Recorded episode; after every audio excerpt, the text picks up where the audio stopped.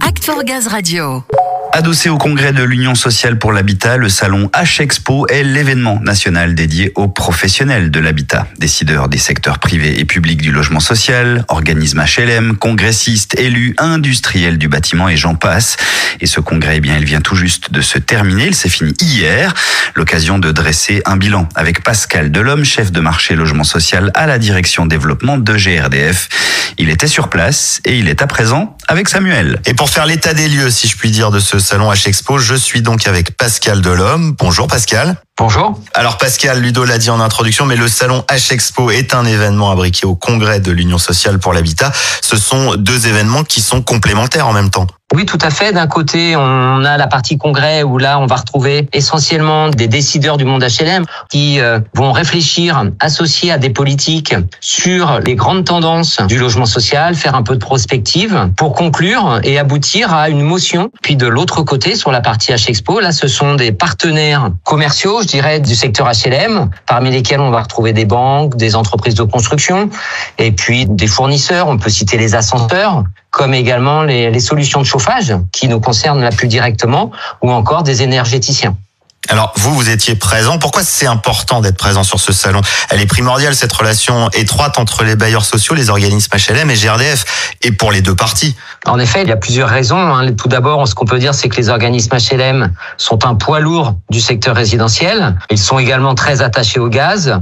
On peut rappeler quelques chiffres qui l'attestent. hein. C'est tout d'abord que sur le parc HLM, qui est composé de 5 millions de logements, eh bien environ les deux tiers sont chauffés au gaz. Donc on est quand même un partenaire de premier rang de ce fait. Par ailleurs, les bailleurs sociaux sont des acteurs importants. Ils construisent environ 100 000 logements chaque année et ils en réhabilitent à peu près autant. D'un autre côté, on peut aussi mettre en avant la caractéristique des bailleurs sociaux, généralement euh, précurseurs, innovants. Et pour cette raison, il est très important pour nous d'être à leur côté parce que ça stimule également notre créativité et notre capacité à trouver des réponses à ce besoin, à ces attentes en matière d'innovation, faire émerger de nouvelles pratiques.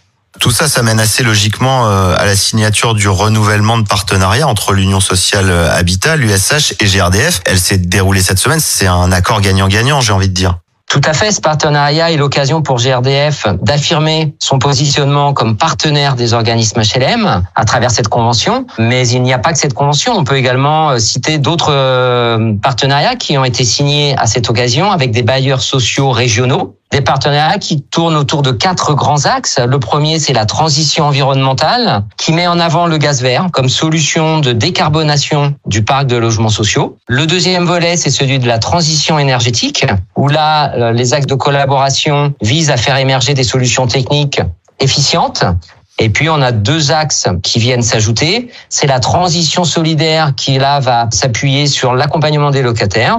Et puis enfin un dernier sujet qui est celui de la sécurité, qui est vraiment un sujet prépondérant quand on est gestionnaire d'un parc de logements. Du coup, cette transition, enfin, ces transitions euh, écologiques, énergétiques, euh, sociétales ou en termes de sécurité, elles vont se préparer comment dans les logements sociaux déjà existants? Ce qu'on peut dire, c'est que dans ce domaine, les bailleurs sociaux sont réellement euh, dans l'action. Ils ont pris vraiment la mesure sociétale hein, des enjeux puisque là, les bailleurs vont choisir maintenant des matériaux de construction en se focusant sur l'empreinte environnementale. Et il en va de même pour l'énergie, où là, effectivement, les émissions de carbone euh, vont être euh, énormément prises en compte. La meilleure preuve, c'est qu'aujourd'hui, la question de l'énergie est de plus en plus intégrée chez les bailleurs sociaux dans leur stratégie RSE.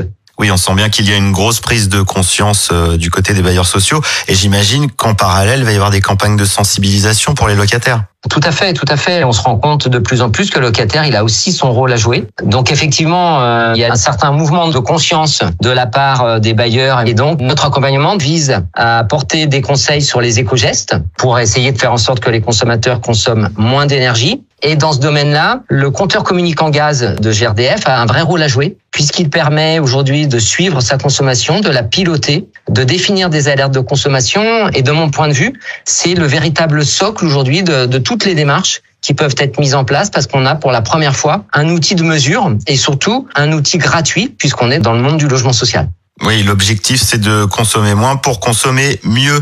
Merci beaucoup Pascal Delhomme pour ce retour sur le salon H Expo. Merci.